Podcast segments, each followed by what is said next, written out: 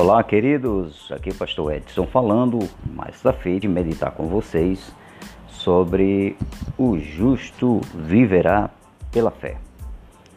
Calvino, Lutero e centenas de outros homens do passado e da atualidade foram visitados pelo Senhor e eles receberam um milagre. Que milagre foi esse? Em Lucas 24, 45, diz assim: Aí então lhes abriu o entendimento para que pudessem compreender as Escrituras. Meus queridos, a, a, o entendimento das Escrituras é uma revelação que Deus concede ao nos abrir o entendimento. Isto foi uma grande revelação para eles ao lerem suas Bíblias, porque eles descobriram que o justo viverá pela fé. Eles viram esta mesma é, verdade ratificada em Romanos 1,17, que diz: A justiça de Deus é revelada de fé em fé, como está escrito: o justo viverá pela fé. E em Gálatas 3,11, novamente o mesmo texto ratificando diz: Mas é evidente que ninguém é justificado pela lei, ou seja, observando os mandamentos, os preceitos religiosos, etc. Ninguém é justificado pela lei diante de Deus, pois o justo viverá pela fé. Novamente em Hebreus 10:38 diz: "Mas o justo fé". Meus queridos, raciocine comigo, mas o que significa esta afirmação repetida quatro vezes nas escrituras, aonde o justo viverá pela fé? Para isso nós precisamos entender a resposta, precisamos ver, melhor dizendo, a resposta de Paulo do apóstolo Paulo, ele vai apresentar três argumentos para responder essa pergunta. Certo? Então, o primeiro argumento: todos os gentios são pecadores, necessitando do Salvador. Assim ele diz assim, Romanos 3, 9 ao 18. Ele diz assim: Pois já dantes demonstramos que tanto os judeus quanto os gentios, todos estão debaixo do pecado. Como está escrito, não há nenhum nenhum gentil, não há nenhum justo. Não, nenhum sequer. Não há ninguém que entenda, não há ninguém que busque Deus. Todos se extraviaram e juntamente se fizeram inúteis. Não há ninguém que faça o bem, não, nenhum sequer. Suas bocas estão cheias de maldição e amargura, os seus pés são ligeiros para derramar sangue. A destruição e a miséria estão em seus caminhos, e o caminho da paz não conheceram não há temor de Deus diante dos seus olhos. Então, é, é, essa passagem de Romanos descreve com precisão a total depravação dos gentios. Ou seja, Efésios 1, 12, 12 diz: sem nenhuma esperança e sem Deus no mundo. Paulo ele vai ratificar ainda a sua argumentação, ele vai apresentar o, o segundo argumento, que o segundo argumento é todos os judeus são pecadores, necessitando um Salvador. Pois já dantes demonstramos que tantos os judeus quanto os gentios, todos estão debaixo do pecado. Como está escrito, não há nenhum judeu justo, não, nenhum sequer. Ora, sabemos que tudo que a lei diz, o diz aos que estão debaixo da lei. Isto se refere especificamente aos judeus, os quais se encontravam sob a lei do Antigo Testamento, para que toda a boca possa ser calada, ou seja, de se vangloriar de qualquer justiça própria, e todo mundo torne-se culpado diante de Deus. Romanos 3,19.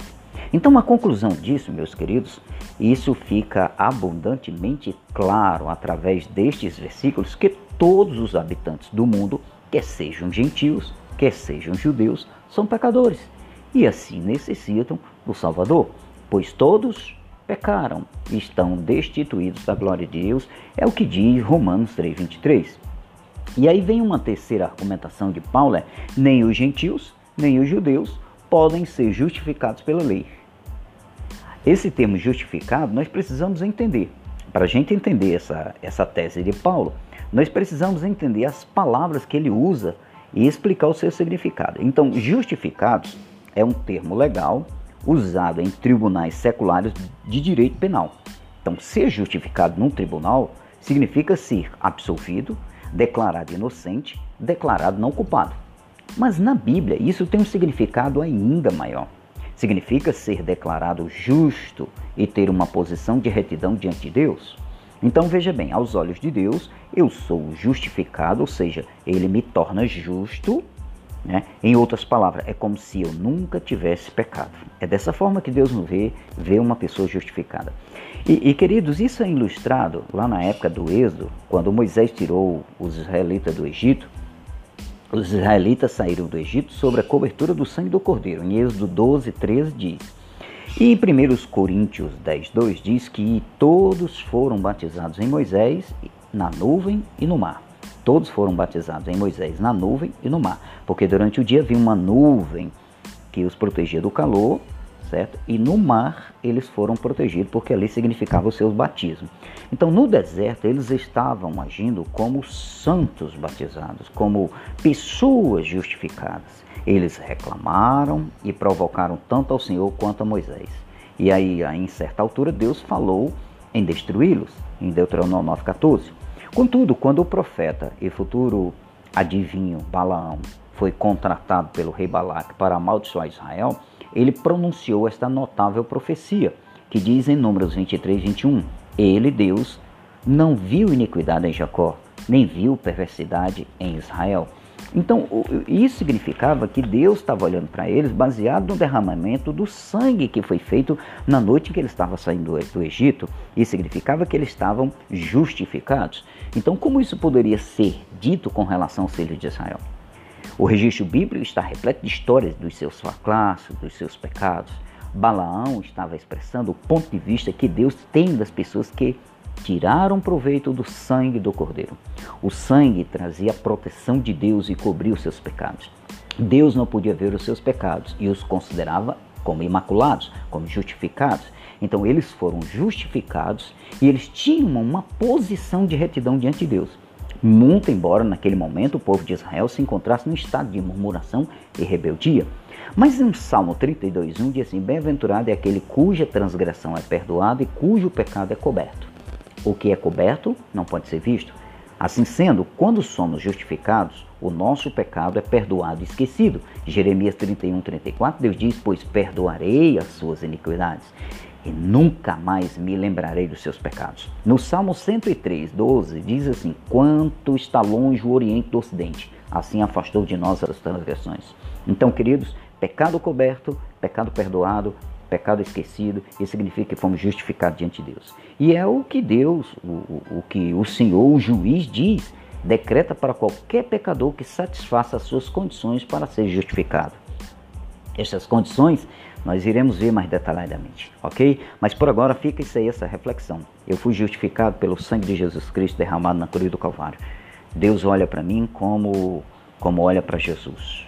Eu não sou justificado diante de Deus pelos mandamentos, pelas leis, pelo que observo, e sim pelo que Cristo fez. Cristo cobriu os meus pecados, me tornou justo diante de Deus, e isso me faz aceito diante do Pai Celestial. Que Deus em Cristo te abençoe. Tenha uma excelente semana. Em nome do Pai, do Filho e do Espírito Santo. Amém. Graças a Deus.